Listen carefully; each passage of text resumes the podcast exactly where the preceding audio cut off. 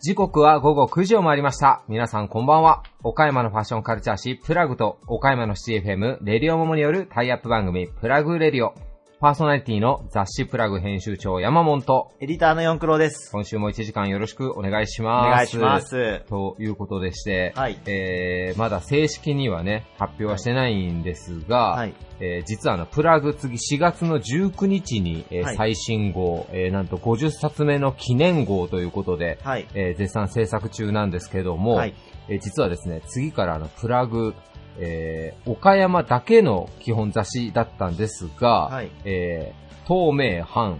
東京、名古屋、大阪、まあ、あと広島、なんあたりを中心にですね、はい地方紙初の全国紙、はいえーちょっと何を言ってるかよくわからないと思うんですけども、はい。えーまあ、岡山を、岡山の県外にもこう PR をしようとはいいうのが一個コンセプトですね。はい。そして、えーまだあんまり言えないんですけど、うんまあ、東京というか、まあ、全国でも有名な方々にもたくさん出演いただいて、この方たちに自分の地元やローカルについて語ってもらおうと。うん。まあ、これだけ地方創生って言ってる時代ですので、はいまあ、雑誌でもうん、なんかこう地元ラブ、もうね、ローカルをこう盛り上げていこうみたいな感じをこう表現できたらなというので、ちょっとリニューアルをかけようということで、はい。えー今制作をね、えー絶賛進めていってるんですけども、はい。えーその取材の兼ね合いで、えー今までで一番東京出張が増えてまして、はい。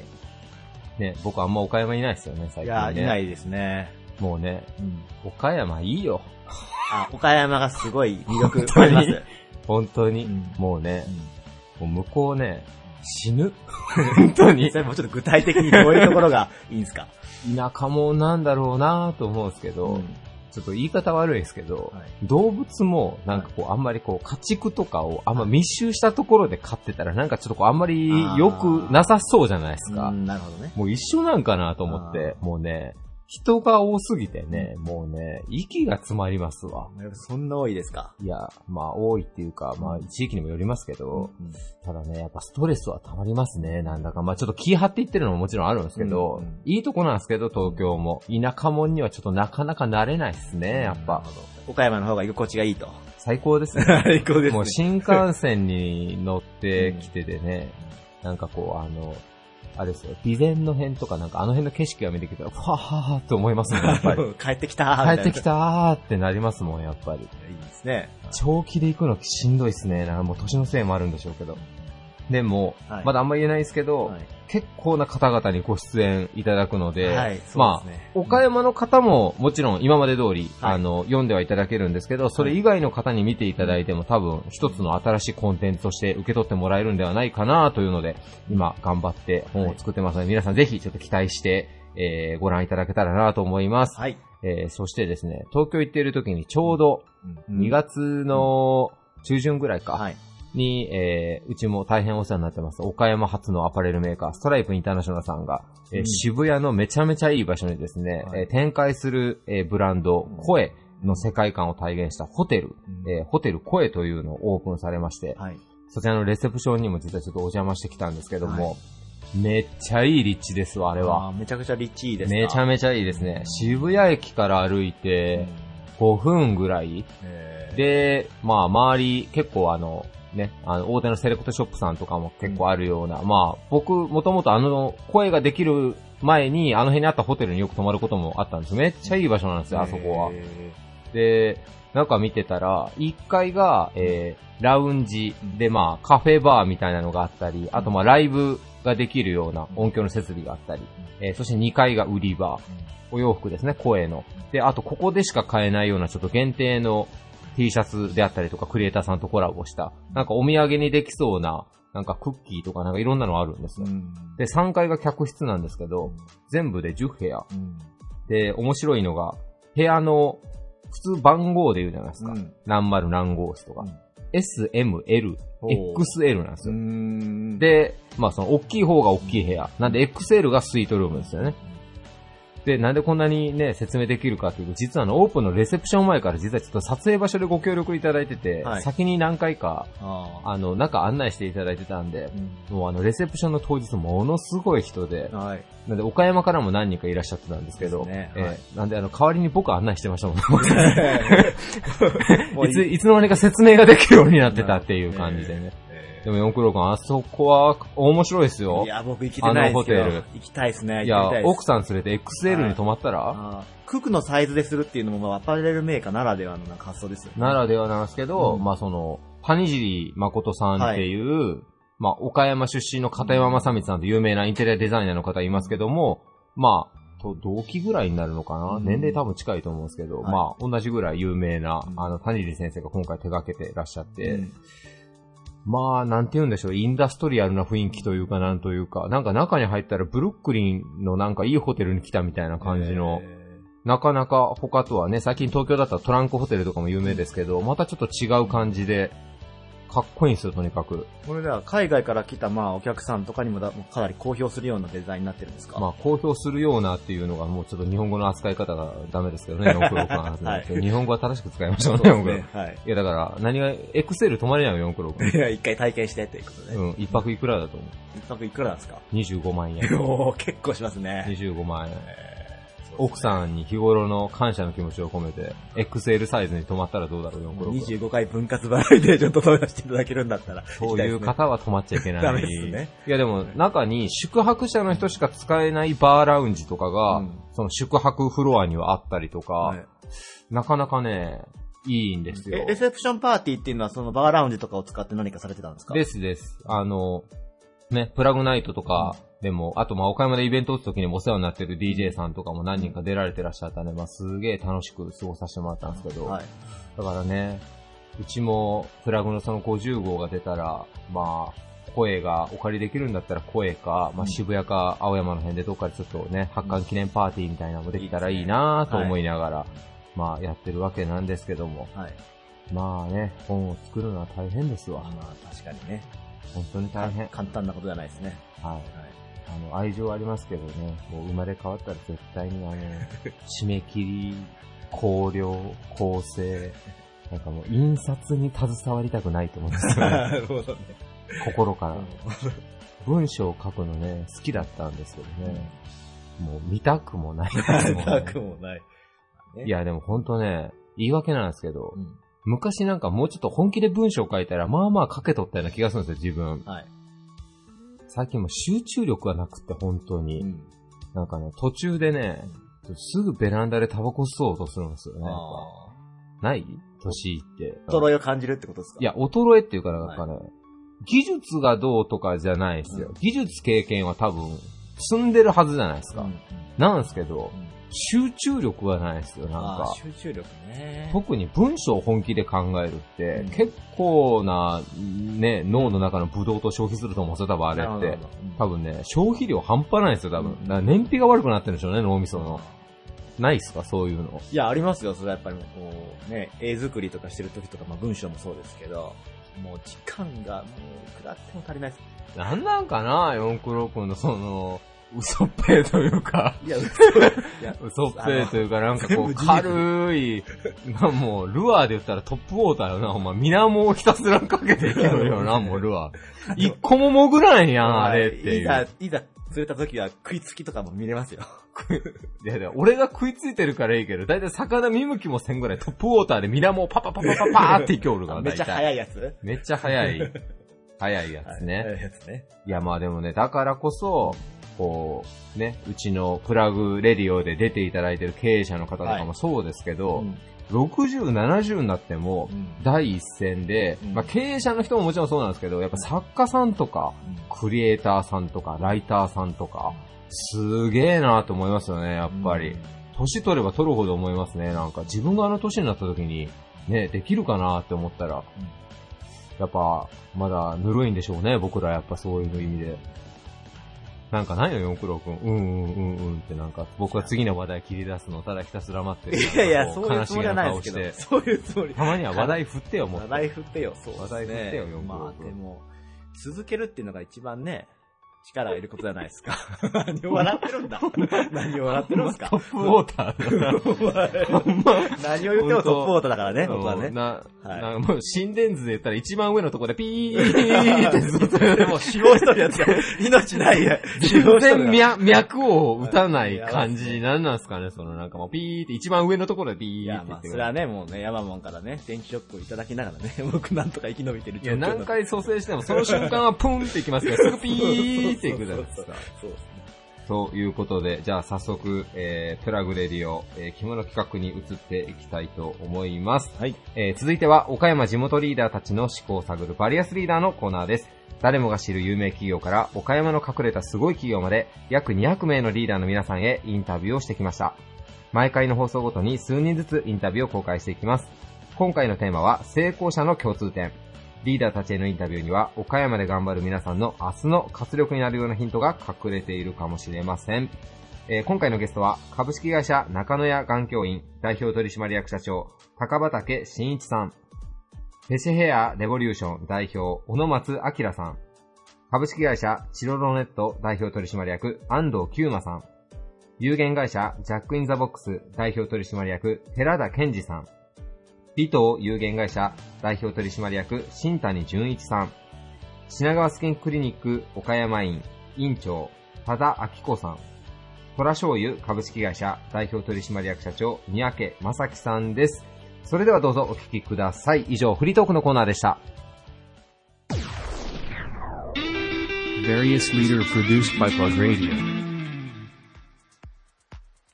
岡山市表町で昭和15年に創業、老舗メガネ専門店、株式会社中野屋眼鏡院代表取締役社長、高畑慎一さんです。よろしくお願いします。よろしくお願いします。えー高畑さん、老舗の、えーメガネ屋さんが、はい4年前ぐらいから、えっと、子供眼鏡院ということで、はいはいお子様専門のメガネ屋さんもこう、はい同じく表町でもオープンされてるんですけども、はいこちらをオープンするに至った経緯っていうのを教えていそうですただいてもね。あの、前々からですね、子供さんがたくさん、まあ、ご来店をいただいてて、えー、たくさんお選びいただく、こう、商品が少なくってですね、えー、なかなかこう、ご満足いただけないケースっていうのをすごく、こう、思ってまして、で、まあ、まあ、オープンして4年なんですが、えーその2年ぐらい前からですね、いろんな方法で、まあ、そういったご提供ができないかということをちょっといろいろ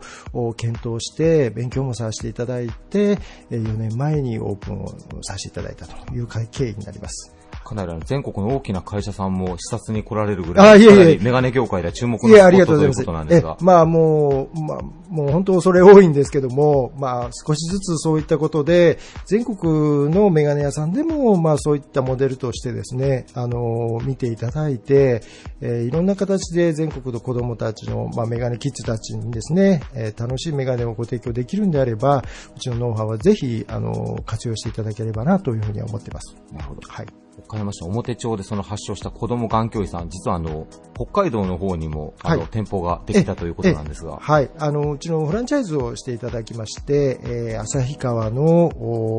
のところでやっていただいてるんですけれども、子供眼鏡院をパッケージにしてですね、えー、まあ、使っていただいていると。去年の7月にオープンしていただいてます。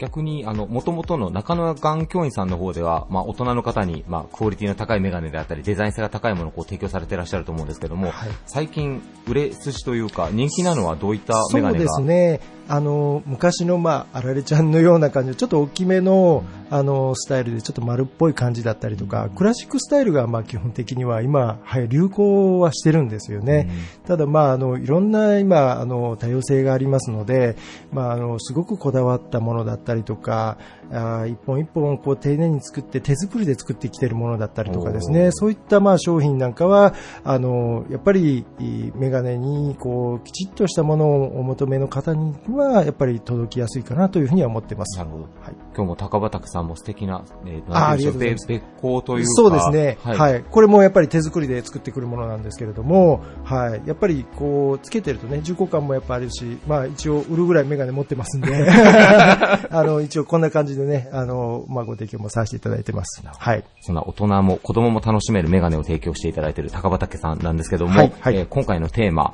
えー成功者の共通点について、はい。えー高畑さんが考える成功者の共通点、どんなことが挙げられますでしょうか？そうですね。まずは諦めないっていうことですかね。あの、決して私が成功してるわけでも何でもないんですけれども、あの、こうしたいって、こうなりたいっていう思いにですね、実直にやっぱり、あの、向かっていく気持ちとか信念とかですね、そういったものが忘れなければですね、えー結局諦めなければ最終的には到達するんじゃないかななんて思ってまして、やっぱりあの、一つ一つそういうことを、まあ、あの、トライアンドエラーを何回も何回も暮らし、うん繰り返しながら、失敗の数がやっぱりそこに到達する意味での、やっぱりもう、あの、糧になっていくんではないかろうかというふうには思います。なるほど。高畑さんもあの、まあ、会社で言うと、まあ、4代目の店主ということなので、はいやっぱりこう先代の方々が諦めずに繋いでくれたバトンを握ってるというところもありますね。そうですね。もちろんあの、まあ、もう、バトンそのものがもう、本当にやっとの思いで繋がってるっていうような場面も多分あったとは思うんです。で、あの、ただまあそういう思いがね、やっぱり私に届いて、えーまあその重責を担っているのはもうもちろんのことですけども、やっぱり彼らができなかったことだったりとか、やっぱり私が新たにやっぱり担わないといけない役割っていうのは、あると思いますし、社会にとっての僕の役割っていうのもこう認識しながら、あの、そこに向かってやっぱり邁進したいなという気持ちはあります。はい。表町商店街を活性化しようということでも活動もされてますが、まあ、そこがまさしくその活動ということいや、もう私ごときではですね、なかなかまあ、あの、そんなにもうあの、あの、表町全体がもう活性化するなんてもうおこがましくて言えないですけども、ただまあやっぱりね、あの、それが、こういう、まあやっぱり一個一つ一つの努力がやっぱり点になり、面になりいうことだと思いますので、まああの、起爆剤になればいいかなというふうには思います。ありがとうございます。えーでは最後に岡山で頑張る若者にメッセージをお願いします。はい。ぜひ、あの、皆さん、若い方は諦めないで、夢を諦めないことが、やっぱり到達する唯一の方法だと思っていますので、ぜひ頑張っていただきたいと思います。えー中野屋眼教員の高畑さんでした。ありがとうございました。ありがとうございました。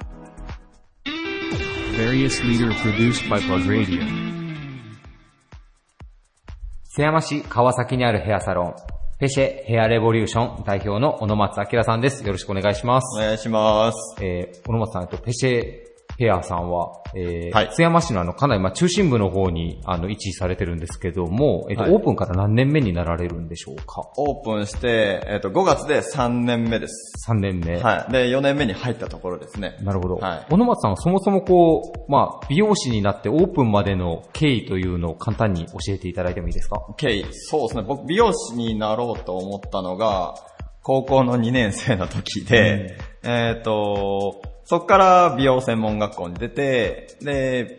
あなんかかっこいいなとか、その、高校生時代に行ってた美容室に行って、そこでなんかあの美容師になりたいなって漠然に思ってて、っていう感じです。なるほど。お生まれが、実はあの、愛媛県のお生まれで、そうなん育ちがあの、え現代美術館とかも有名なあの、奈義町ということなんですけども ね、えっと、美容師の修行というか勉強も、愛媛県でされたんですよね。そうですね。なるほどはい。なぜこう、独立で開業するときに、まあ、津山っていう場所をこう選ばれたんでしょうか？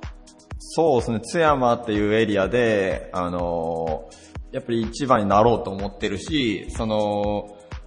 特にやっぱ商業施設がいっぱい多い中で、中小企業が多い中で一番になろうと思ったっていうのが一番大きいかなと思いますけど。なんかこう特別でも、津山市に、まあ、生まれも育ちも違うので、こう、なぜこの場所に決めたっていうのは、なんか他にこう決め手があったりされたんですか？津山にされたのは。なんか津山って、その、いかにもみたいな、あの、やんちゃしてたりとか、でも、老若なの結構世代が多いんですけど、その中でも、なんか、一番になりたいとか、で、やっぱそういうの意味でですかね。うん。津山で有名になって、で、岡山に店を出してっていうのが本当に夢ですね。あ、なるほど。うん津山から、今度は岡山にっていう、はい県北から県南にっていそう夢を描かれているってことなんですね。はい。岡山ってその美容、まあ、激戦区っていうふうによく言われるぐらい、まああそうですね件数もたくさんあってね、はい。で、最近僕が知る限り、やっぱりその、県北の美容師さんも、まあ、すごい皆さん頑張られてて、まあ、クリエーションの部分でも店舗展開でもすごく盛んだなっていうイメージがあるんですけど、はい。結構確かに激戦区なので、その中でもやっぱ若輩者ながらにこう26歳で開業させていただいて、で、なんかももっとそういうおしゃれな人を作っていきたいっていうのも自分でもあるし、で、おしゃれな街を作りたいっていうのもあるし、なんか見てて、なんか、まあ、問屋町が岡山ではね、有名だったりしますけど、なんかそういう打倒、打倒問屋町みたいなのを津山でもあればいいんじゃないかなっていうのを、まあ、作っていきたいし、あの、一緒に盛り上げていきたいなっていう感じですね。なるほど。はい。まあ、岡山の中では、まあ、それぞれの、あの、行政区の、まあ、地区、どこもいいところですけど、やっぱ町といえば岡山市になりますけど、まあ、あえて、まあ、津山市からチャレンジしたいっていう、まあ、反骨精神的なところもあったんですかね。そうですね、反骨精神ですね、言ったら。鳥取も結構近いので、津山って。で、そのエリアでもあるし、まあ、交通面では結構、兵庫の方とか、姫路とか、あの、広島とかもやっぱ来てくださるので、そういう面では、全然。あ、なるほど。うん津山以外の方からも、まあ、津山のフェスタに来てもらえるようなお店を目指していきたいそういう。いう目指していきたいなとは思ってます。なるほど。いいですね。楽しみですねい。や、もう頑張りたいですね。なるほど本当に。なるほど。ありがとうございます。えーでは、小野松さんに今回のテーマについてお伺いしたいと思います。はいえー成功者の共通点、えーどんな言葉を挙げていただけますでしょうか？はい。えっ、と、シンプルイズハイクオリティです。えー、イズベストではなくて、ハイクオリティ。はい。クオリティをちょっと求めたいっていう。なるほど。えこれは、えっと、お店のテーマというか、コンセプトでもあるんですか？そうですね、。コンセプトであり、えっ、と、経営理念でもありっていう感じですかね。おーシンプルイズハイクオリティ。すいません。もう少しちょっと意味を解説していただいてもいいですか？はい。えっ、と、まあ、多分言う、さっきも言ったように、シンプルイズ、ベストっていう多分来ると思うんですけど、ベストっていうのはその、あの、みんなの標準の位置だったりとかするんですけど、まあ、うちのペシェっていうのでは、まあ、ハイクオリティ、まあ、本当上を目指す意味で、あの、クオリティっていうのを出してますね。なるほど。で、なおかつそれの中に、そのシンプルながらに、高品質を持っていきたいっていう自分の欲の表れでもあるし、自分の人間の目標だったりもします。あ、一見すると、まあ言い方悪いですけど、まあ普通のスタイルだなと思ってても、よくよく見たら、こうまあ技術が光るというか、そうねまあそういう施術をしていきたいっていうような意味。ね。はい。なるほど。まあ、成功されてる人っていうのは、まあその、フェスタのテーマのシンプルイズ、ハイクオリティにしかりで、なんか普通の人のようだけど、よくよく見てたらやっぱりこう、プロの技が光るみたいな人が多いっていうことなんですかね、美容師さんでも。そうですね。やっぱ普段見てても、普段仕事ワークしてても、やっぱちょっと違うなっていうのは、やっぱお客さんにも感じてほしいし、まあその見てる皆さんにも知ってほしいっていうのがありますね。うん成功というのはこう分かりやすいものっていうよりは一見なんかシンプルで、まあ、そうなんですよね。気づきにくいもんだと思うし、はい。ありがとうございます。えでは最後に、えー岡山で成功に向かって頑張る若者にメッセージをお願いします。えっと、多分僕30に今年なるんですけど、やっぱみんな同世代だと思うんで、まあ皆さん津山、イコール、まあ岡山っていうのを盛り上げていきたいなと、一緒に頑張っていきましょうございます。えーはいゲストはペシェヘアレボリューションの小野松明さんでした。ありがとうございましう。あたりが。とうございました。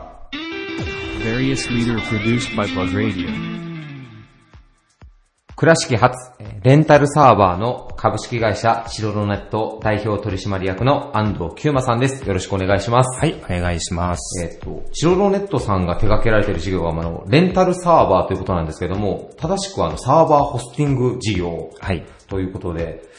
すみません、あの、IT に私、ちょっとあの、勉強不足なところで、あの、どういった事業をされているのか、ちょっと改めて教えていただけますでしょうか？はい、えー、企業さんだとか、まあ、あの、個人の方が SNS で、えー情報を発信します。情報を受け取ります。えー企業の方だったらメールのやり取りをします。えーネット上で物を売ります、買います。といった際に必ず必要になるのがサーバーという機械になります。で、えーそれを、あの、自前で用意をするのではなくて、こちら側で、え一元的に管理をして、その機能を、え使っていただくというサービスがサーバーホスティングという言葉になります。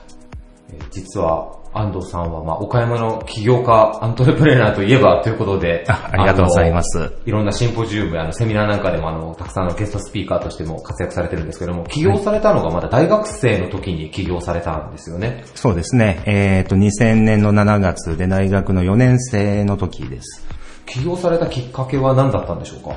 えーまあ一つはですね、あのーまあ大学に行くための学費だったり生活費ですね、を、あの、自給自足をしないといけないという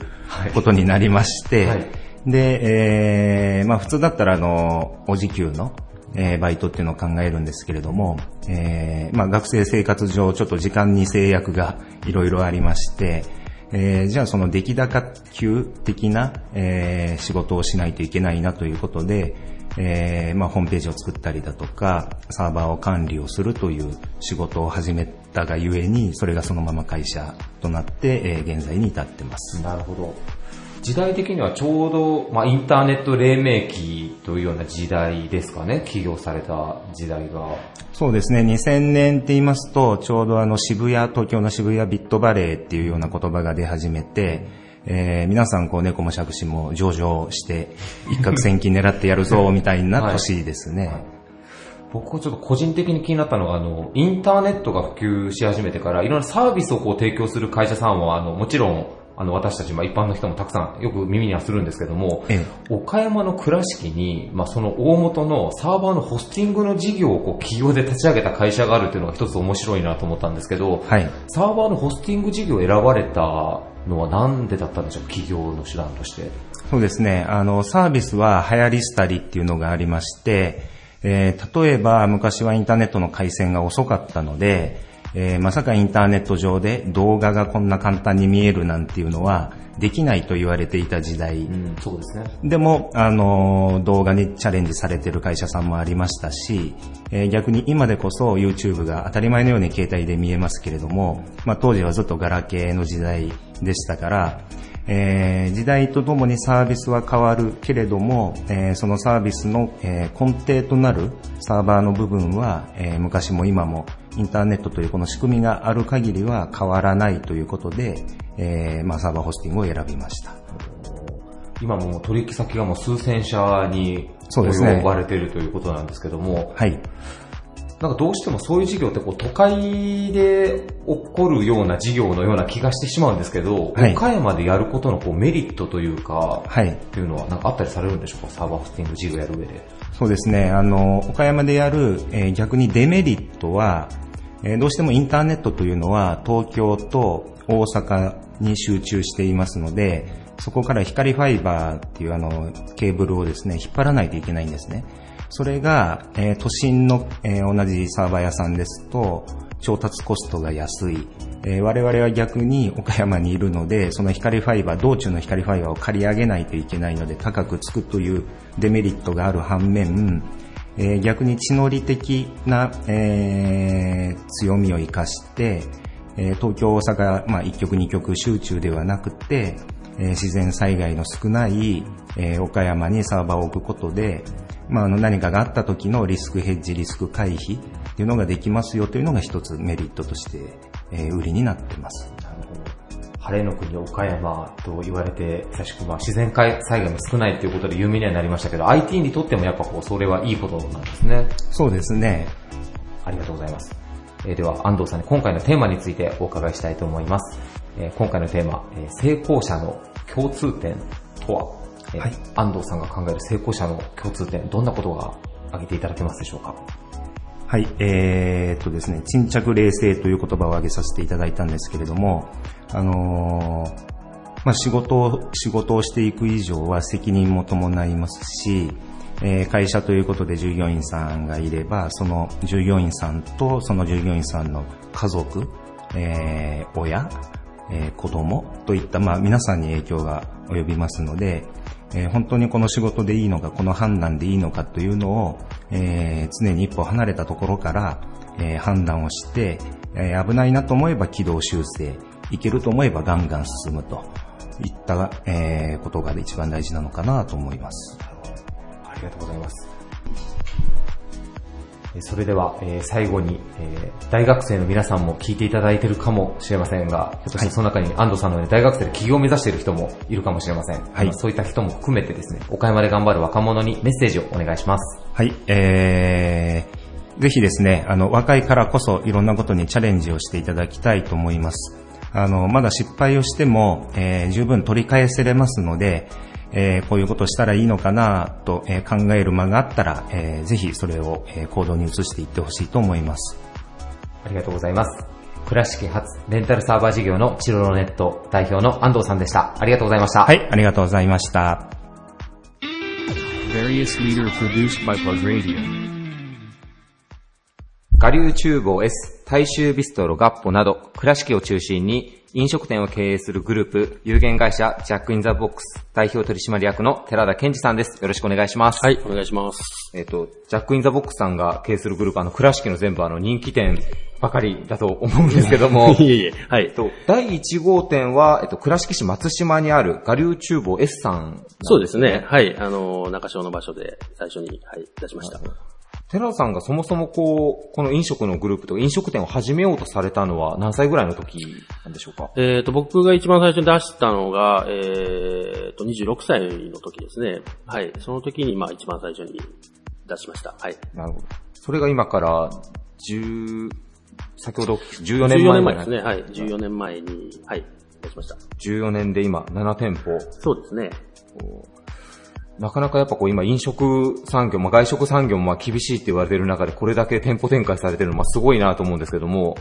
何かこう、まあ人気を得るための秘訣というかグループ全体でなんか共有してる大事なこととかっていうのはあったりするんでしょうか？えーっと、そうですね。あのーまあ、自分が最初に独立するときに、あのーまあ、その当時勤めてた、まあ、上司の方に、まあ、よく教えていただいたのが、まあ、町の資産になるようなお店を、まあ、作るのが、あかっこいいよねっていうことを言われて、で、資産イコール何なんだろうなっていうことをやっぱ考えると、まあ、長く続けることももちろん大事ですし、で、まあ、人も、人を集めるっていうことも、あの、すごい大事なのかなってなると、あの、まあ、今7店舗あるんですけど、全部ちょっとずつここコンセプトを変えて、あの、まあ、同じ料理とかじゃないところなんで、まあ、いろいろこう人が、いろんなところで人が集まってくれるような感じを考えると、うん、もうそういうのをもう一生懸命考えて、まあ、なんとかっていう感じですかね。なるほどはい。一番新しくできたお店があの倉敷市あちにある倉敷ワインバルの安尾八商店さん。はいこれがグループでいうと一番坪面積がまあ大きいお店になられるんですね。そうですね。はい。あのー、1年前にまだ出したばっかりなんですけど、はい。そこはもう、えーっと、うちの中では初めてですね、えーっと、50坪強の、えー1、2回合わせると50坪強のお店なんですけど、そうですね。そこは今一番大きいところで、はい。今、倉敷の方の結婚式の二次会なんかでもかなり活用されているお店というあふうに。そうですね。2階がもうあの完全にこうワンフロアで、あのー結婚式のパーティーとかできるようのを想定してやっぱ作ったので、そこに対してはあのごご好評ですかね、まあ、いただいて、指示ははい、出てると思います。なるほど。えーでは、えー、寺田さんに今回のあの、皆さんにお聞きしているテーマである成功者の共通点ということについてお聞きしたいんですけども、はい寺田さんが考える成功者の共通点とはどんなことでしょうか？そうですね。あのー共通点かどうかはわからないですけど、やっぱり、あのー我々の先輩とか、えーまあ、周りの同年代で、あの、すごい頑張ってる方とか、あの、すごいなって思う方っていうのは、やっぱりみんな、あの物事に対してものすごく深く考えて、えーまあ、ああでもない、こうでもない、もっとこう、面白いのができないかとか、えーまあ、これよりももっとこっちの方がいいんじゃないかとか、すごいみんな研究熱心で、あの、まあ、本当それをやるのが、あの、みんな楽しいんだろうなっていうぐらい、あの、苦じゃなくみんな、あのね、なんか、本当になんか突き詰めてやってるっていうのがやっぱ共通として多いので、僕の中では本当になんか探求していく人たちって、やっぱみんなすごいんだなっていうふうに、はい、思います。寺田さんご自身もやっぱ探求心っていうのは経営される上でやっぱ大事にされてることなんですかね。そうですね。あの、やっぱ仕事以外、仕事自体が僕はやっぱ苦じゃないのはやっぱりこう、まあ物事をこういろいろ探すのも好きですし、考えるのもやっぱ好きなので、そこからこう、やっぱ面白いのとか、あの、ワクワクしたりとか、あの、お客さん、これ、どうだろうとか、うんそういうのがやっぱりあるんで、好きですね。はい。ジャックインザボックスとして、まあ、今後人材育成だったりとか、はい。まあ、ますますの店舗出店とかのいろんな目標があるとは思うんですけども、はい。こう寺田さんが経営される上で、まあ、今後の目標とされているところっていうのをもう少し詳しく教えていただいてもいいですか？えっ、と、そうですね。今、あの、倉敷だけであの、展開をしてるので、まあ、これからもまあ、倉敷にもっと面白い店を作って、えー、まあ、倉敷で働くことに、まあ、ちょっと楽しさを覚えていただきたいっていうのがまず一つと、えー、あとはそうですね。あと、まあ、あのーやっぱり飲食店って、あのー僕らの中では、あのすごいやっぱね、あのグルメとかっていうのは、あの、世の中にはやっぱなくてはならない存在なんで、まあ、そこに対してもっと新しいことを、えー出していきたいのと、まあ、あの、働く人たちが、あの、飲食で働いてるっていうことに、まあ、誇りを持てるような環境を、まあもっと作っていきたいなっていうふうに、はい、思います。ありがとうございます。では最後に寺田さん、岡山で頑張る若者に向かってメッセージをお願いします。はい、えー、まあ何事も、あのー一生懸命、えーやってたら、きっと楽しいこともどんどん増えてきますし、まあそれがなんか、あ難しいなって思うことももちろんあると思うんですけど、でも、深くまで考えると、やっぱりその物事がどんどんこう興味が湧いて好きになってくると思うので、ぜひ、あのー好きなことを突き詰めて、頑張ってください。ありがとうございます。えージャックインザボックスの寺田さんでした。寺田さん、ありがとうございました。はい、ありがとうございました。Various leader produced by Plug Radio. 斬新な発想で加工技術を革新。小島でデニムの可能性を追求する尾藤有限会社代表取締役の新谷純一さんです。よろしくお願いいたします。よろしくお願いします。はい。えー新谷さんはですね、まず2011年岡山アワードのアパレル製造加工開発部門を受賞するまでに至ったんですけれど、はい。実は加工技術についてすごく幅広いノウハウと知識をお持ちだとお聞きしてます。はいもう少し詳しくお伺いできないでしょうか？はい。えーえー加工を始めた、えー頃はですね、何かとこう制限がいろいろあってですね、あの、それをすると、まあ、利益にかなわない、そぐわないとかっていう形があったんですけども、えー弊社の方では、もうそういった概念を捨て、すべて捨ててですね、もういろんなアイデアを出し切って、みんなで物を作っていこうっていう、えー考え方にすごく変わってきたのが、今の加工技術にすごく、あのー変化していったと思います。なるほど。概念を捨て去ったというそことなんうですね。当時、その創業といいますか、はいこの尾藤さん自体が、その創業されてから行われていた事業というのは、主にはどういったことだったんでしょうか？はい。えー先代は、えーアイロンプレス仕上げという、あの、まあ、最終段階の、えー仕事をしておりました。ねですが、まあ、それだけだとなかなか厳しいということ、形だったので、まあ、加工の方に仕事の方を、まあ、だんだんシフトをしていこうという形で、新しい業態を作っていきました。なるほど。被服のプレス最終段階のお仕事だったのが、はい。また加工の方にも広げていって、さらに加工の世界が広がったということなんですね。そうですね。は。はいい。で、先ほども見せていただいたんですけれど、はい実はこの特別なマシンがあるというふうにお聞きしたんですけれど、はい。えー今回、えー導入しました、あの、イタリア製のセイというレーザー機を、えー日本で初めて導入いたしました。日本で初めて？1台だけですね。はい。レーザー機は、えー他社では、まあえー導入されてはいますが、えイタリア製は、えー弊社が、はい。1号という形になります。はい。イタリア製の強みといいますか、はい独自のものというのはどういったものがございますでしょうか、えーと今回はですね、やっぱりその照射、まあこう、焼き付けの時間が早いことであるとか、まあ、えーモードという、あの、ぐその、いろんなこう画像だけにとらわれず、デニムモードという、そのデニムに特化した、あの、こう、レーザー照射機になってますので、そのあたりも、まあ、えー導入するきっかけになりました。なるほど。まあ、皆さんどういった形か、その、声では届きにくいと思うんですけれど、わかりやすく言えば、マリリン・モンローの写真があったら、それをそのままデニムに転写すると。そうですね技術ですよね。はいはい。だからもう、イメージ通りのものがそのままデザインとしてデニムに転写できるということが、そうです。すごい点ですよね。はい。はい、ありがとうございます。で、えー新谷さんがもう一つ、その独自の、あの、取り組みとして、私個人的にも尊敬するなと思うところがですね、地域の活性化ということも目的として、はいえーデニムをその衣服以外で、あの、適用した商品も開発、そして、えー販売しているというふうにお聞きしたんですけれど。はい。えー工場ですから、どうしてもその換算機っていうのが出てきまして、えーその中で、まあ、お客さんありきの、あの、お仕事をさせていただく分、あまり、その、率先して自分たちがデニムを作っていくっていう形よりは、あの、雑貨であるとか、まあ、小物を作ることによって、まあ、実際に、え原材料が残ってですね、あの、残布として残っているものを、あるだね、こう、ものを作り上げて、それを、まあ、弊社の独自の加工感を活かして、ものを作っていこうという発想に至り、まあ、児島の方の、まあ、ジーンズストリートというのが、あの、できましたので、その中で、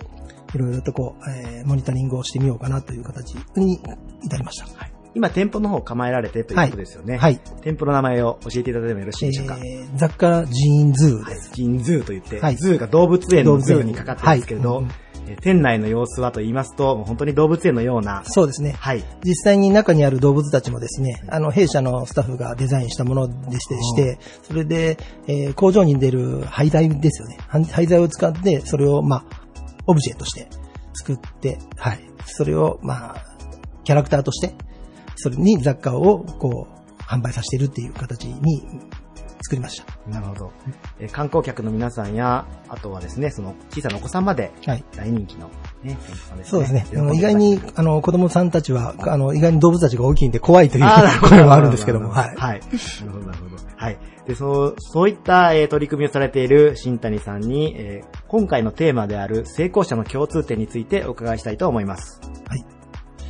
えー僕は、あの、まあ、会社勤めが4年ほど、あの、あるんですけども、その当時の、まあ、働いてる環境の中で、どうしてもこう、やっぱりこう、上下っていうのがすごくあってですね、それが自分のやりたいことを通したとしても、できなかったことがあって、なかなかそれが通らず、で、それを、まあ、自分がやるときには、その、みんなの意見を重要視した工場を作っていきたいっていう形です。なるほど。まあ、組織でさるされる中ではね、はいなかなかやっぱり、一個人の声というのも届きにくいようなはい時もございますが、はいまあそういった経験を元にしてご自身の会社をされた時に、はいスタッフの皆さんが働きやすい環境といかそうですねアイディアを出しやすい環境を提供しているということですね。そうですね。そういう意味での判明教師なんです。そうですね。はい。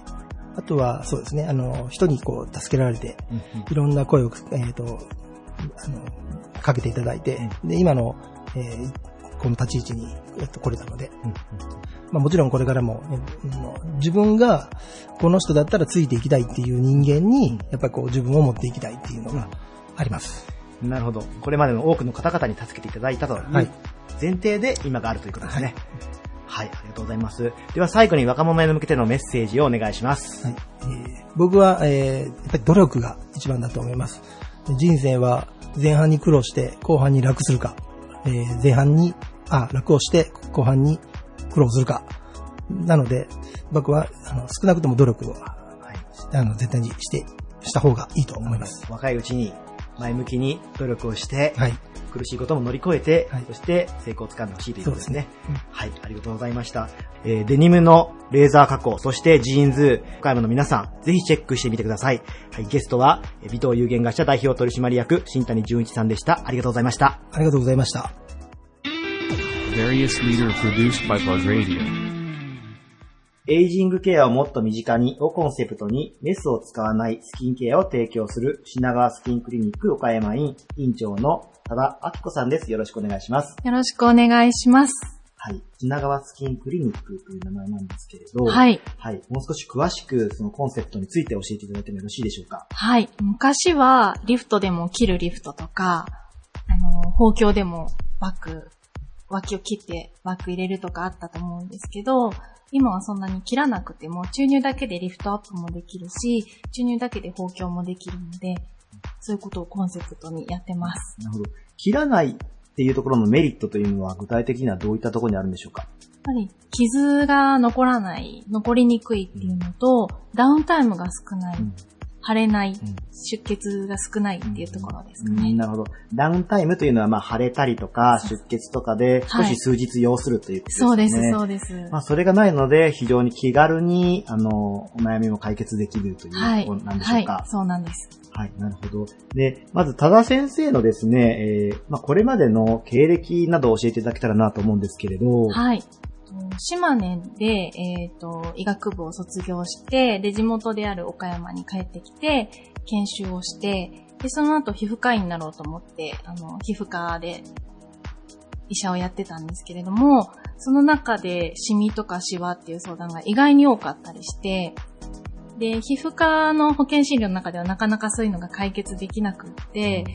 で、自分でも勉強するうちにレーザーとか興味が湧いてきて、で、美容医療に進んでいこうと決心しました。うんなるほど。えーまあ、目の前の患者さんを見たときに、本当に求めてくるところというのが美容医療だったということで、はい。そこを突き詰められたのが今ということですね。はい、そうです。多田先生はですね、美容医療の業界に携わってるんですけれど、美容医療の思いについて改めて教えてください。はい。うん今までよりももっと身近に気軽に来ていただけたらなと思っていて、まあ、お肌のお手入れだけとか、ちょっとした注射だけでも、あの、綺麗を維持できると思うので、相談だけでもいらしていただけたらなと思います。なるほど。皆さんやっぱ女性特に悩まれることってあると思うんですね。はい。で、毎日悩まれるよりははい、少し相談してみて、そうですはね。い、こんなことで解決できるんだっていうケースも少なくはないんですよね。そうなんですよ。今までエラが流行ってて、なんか顔が大きくてって言ったのを患者さん見て、見せてもらった時に、あこれ注射で もう1ヶ月で小さくなりますよっていうのがあったりとか、目尻のシワでも、まあ、ほんと1週間ぐらいでできたりするので、うん何年も悩まれるよりは、もう本当に短い時間で、はい、はい対応できるということはい、5なんですよね。分の注射で。はい。はいありがとうございます。そんな先生の、まあ、提案されるですね、おすすめの手術というのはございますでしょうか？はい。今おすすめなのが、切らないリフト、注入のリフトの美肌アモーレリフトっていうのと、えっ、と、注入の包強術、アクアリフトですね。えーまず、美肌アモーレリフトなんですけれど、はいどのような特徴があるんでしょうか？えっ、と、傷跡を女性気にされると思うんですけど、傷跡は針穴だけなんです。で、まあ糸のリフトなので、ちょっとずつ周りにバレないうちに綺麗になっていく。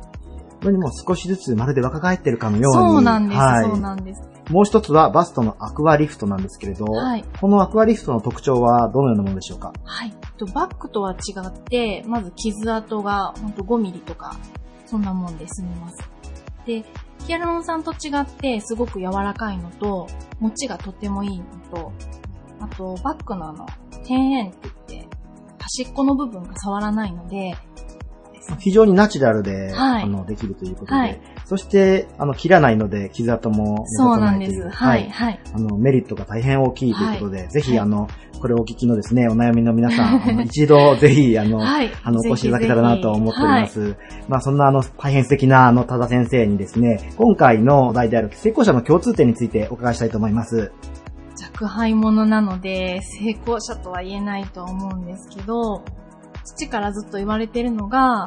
自分自身にではなくって、自分の行いにプライドを持ちなさいって言って言われている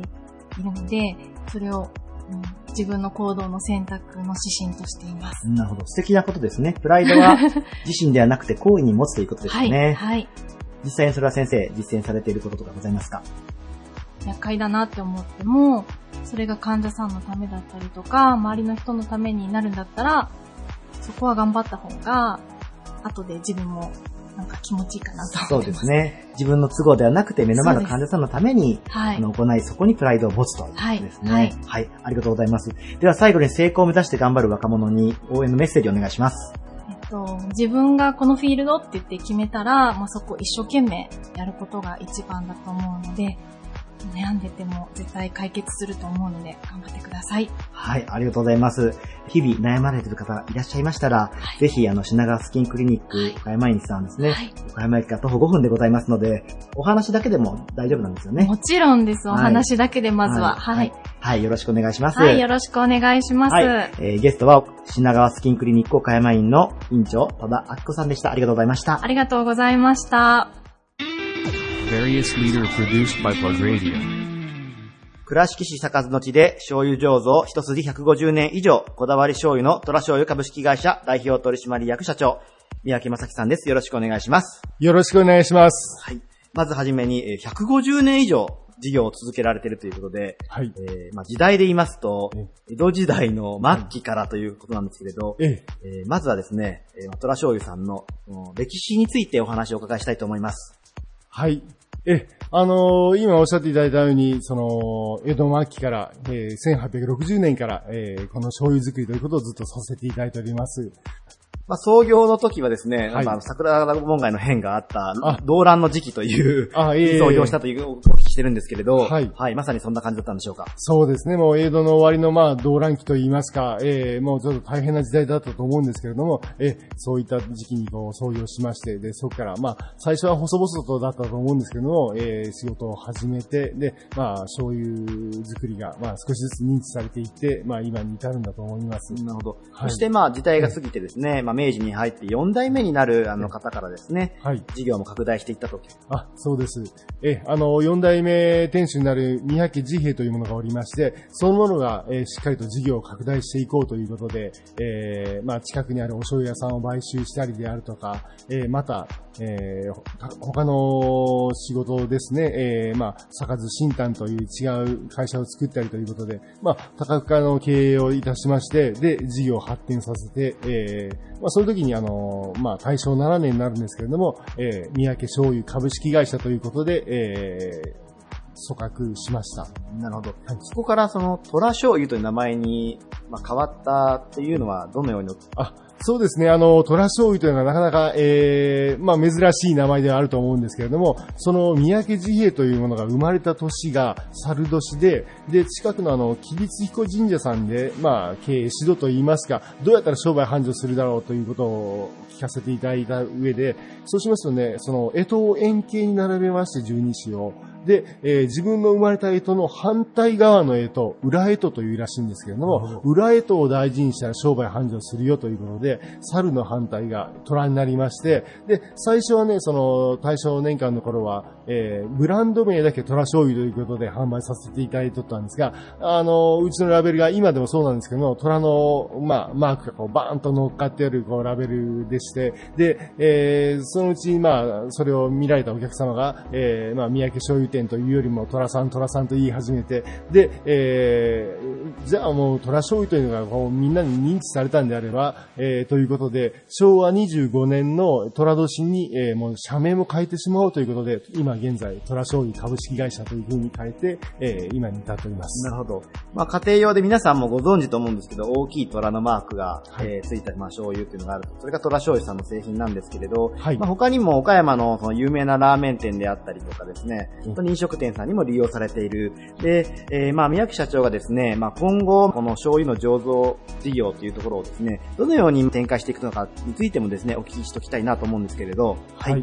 そうですね。と今おっしゃっていただいたように、私もスーパーさんや量販店さんでこう、商品をお見かけしていただくことも多いんですけれども、実はその業務用で、えー、例えばラーメン屋さんとか病院さん、それからホテルさんとか、まあ、いろんな飲食店さんでお使いいただくことが多い、えー、醤油屋でございます。大体の7割ぐらいがそういった業務用でやっておりまして、で、ただまあ、あの、岡山県のいろんな事業所の方々に愛されて今までこう、ずっと商売をしてきたんですけれども、なかなかそれだけでは、えー事業をこう継続、まあ、発展というのは難しいところもございまして、で、今後は、えー例えば首都圏であるとか、日本全国に、まあ、インターネット、もしくは、えーまあ、販売店さんを通じて販売していくということをしていきたいのと、それからもう一つは、えー海外にこう進出していって、まあ、海外の方にも喜んでいただけるということをしていこうと思っております。なるほど。まあ、地域をも大切にしながら、マーケットを全国、そしてグローバルにと、えー広げていくというところですね。はい。4代目代表がされたですね、まあ、カリスマ性を発揮されたように、宮城社長にも、はい、ぜひこれからもカリスマ性を発揮していただいて、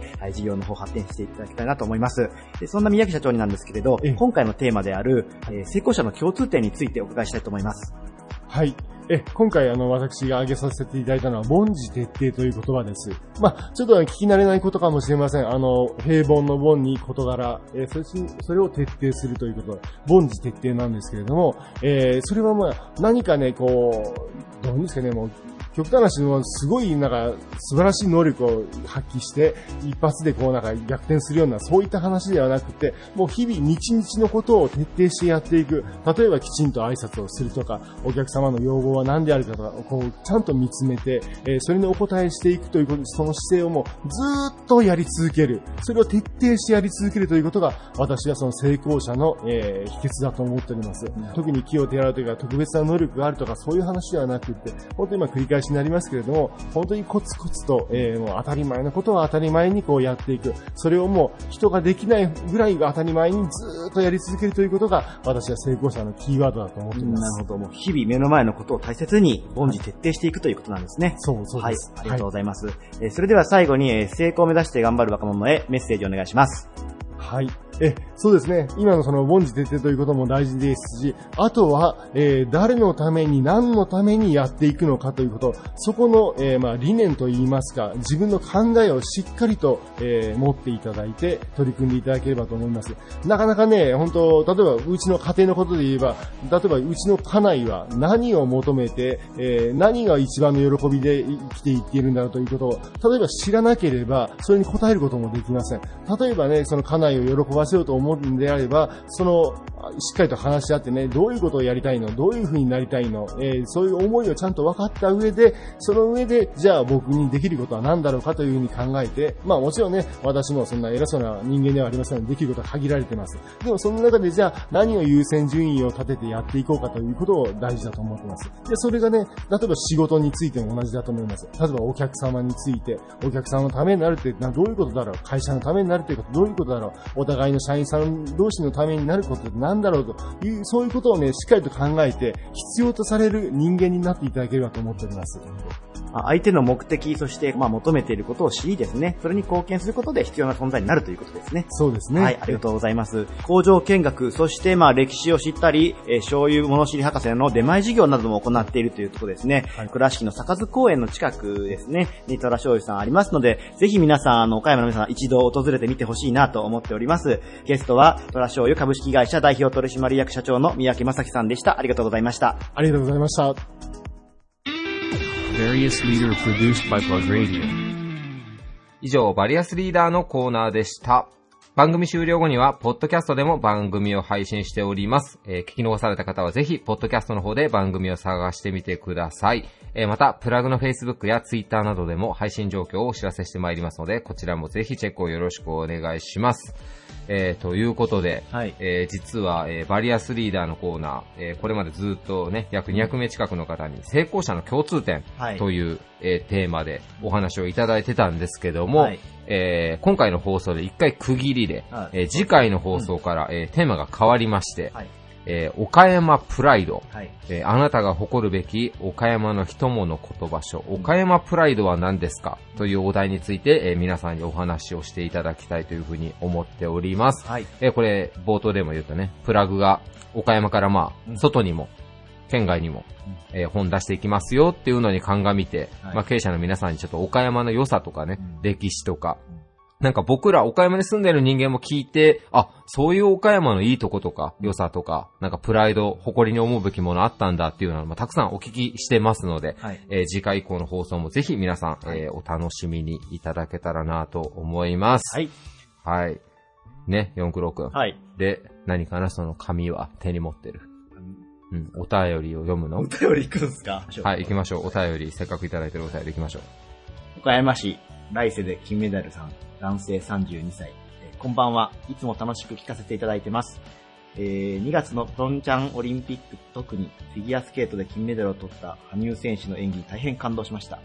そこで質問なのですが、まあ、これまでにまるで金メダルを取ったかのような奇跡的な感動体験はありますか？教えてください。まあ、オリンピックネタに絡んだお便りをいただいてます。あの、僕らタレントでも何でもないんですけどね。それね。なんかこうね、ラジオで喋ってると、なんか聞いてみみたいなって思っていただけるんじゃないですか？こいつらちょっとイラってみようかなっていやいやいや、そういう悪意じゃないでしょ、これ。すいません、僕大体何でも全部悪意に取る大体。いや、そのフィルターちょっと緩めた方がいいかもしれないですね。いや、ね、やっぱりね、もう、岡山のブロンクスと呼ばれてる竹部町っていうところで育ってるんで、やっぱりこうね、口を開けば全部もうね、あの、離陸でディスられてるっていう風に勘違いするんでね。そうね、金メダル？まあ、まあ、かなりね、日本全国感動を呼んだと思うんですけど、はいはいまあ、はい感動したな、みたいな体験があればな、教えてください。マジで金メダルじゃないけど、うんうん。あの、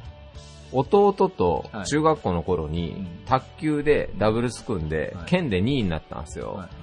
金じゃないですけど、んごめん、やめよう、この話。